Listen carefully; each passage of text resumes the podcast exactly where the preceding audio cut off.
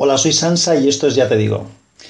Hace algún tiempo os comenté que seguramente acabaría poniendo por aquí una, versión en, voz, es decir, narrada, de una historia de Conan que escribí hace muchos años con un amigo mío.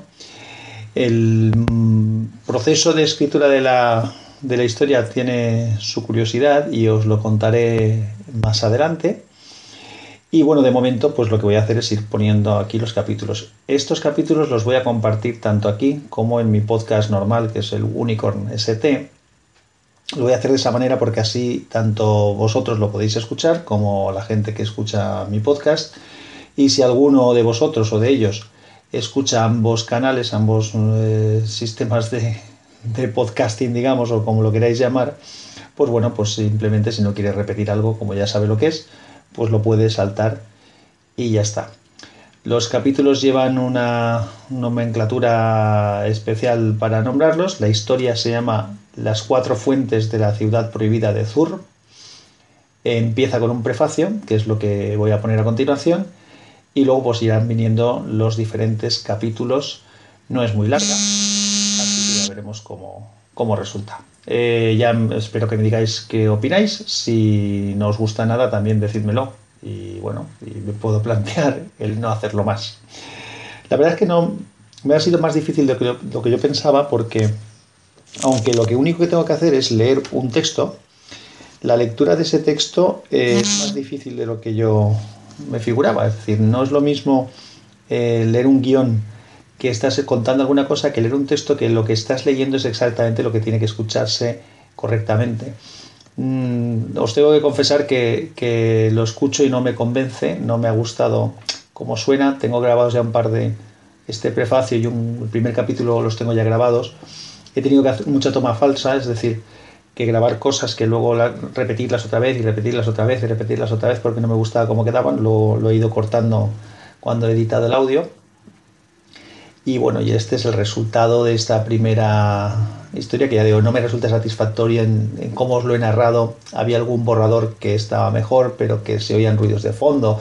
En fin, eh, no, no, no, ya digo, no estoy especialmente satisfecho, pero bueno, la historia ahí queda eh, ya, ya me, me contaréis. El capítulo 1 vendrá, no tardaré mucho, lo que tarde en editarlo, que como os he dicho tengo mucha toma falsa y tengo mucho que cortar y arreglar.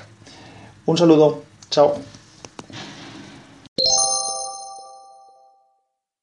Y surgirá de entre las aguas, con más esplendor que antaño, aquel cuyo nombre es odiado, y entonces los malditos reinarán sobre la tierra.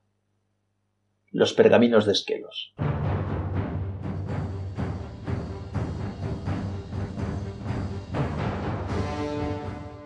Las cuatro fuentes de la ciudad prohibida de Zur. Prefacio.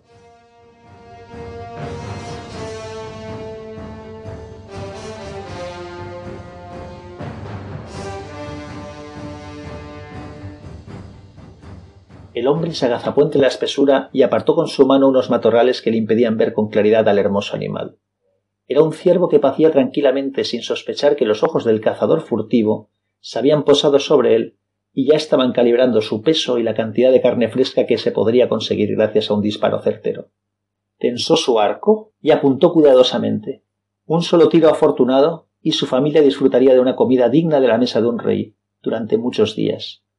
Lo suficiente, pensó, hasta que volviera a presentársele una ocasión parecida.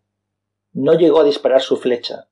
Un estruendoso sonido rompió el silencio del bosque, haciendo que el veloz animal huyera rápidamente.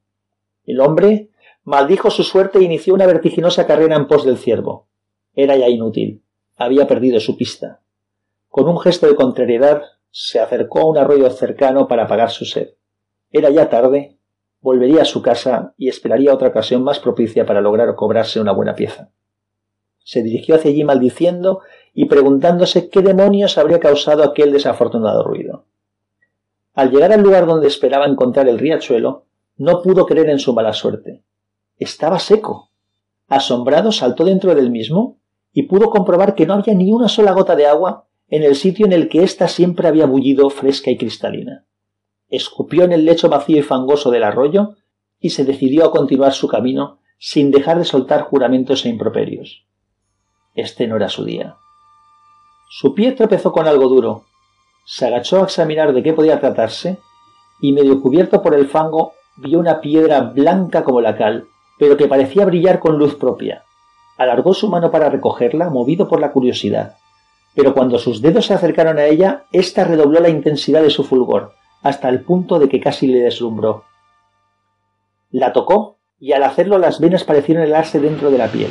Quedó paralizado sin tan siquiera poder gritar para aliviar su dolor, mientras un fuego abrasador comenzaba a consumirle lentamente.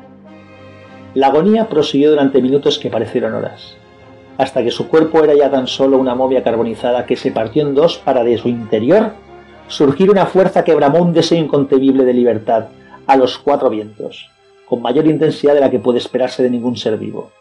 A lo lejos, como si se tratara de un eco lejano, el viento devolvió el mismo sonido, repetido, un sonido que pudo volver a escucharse una vez más.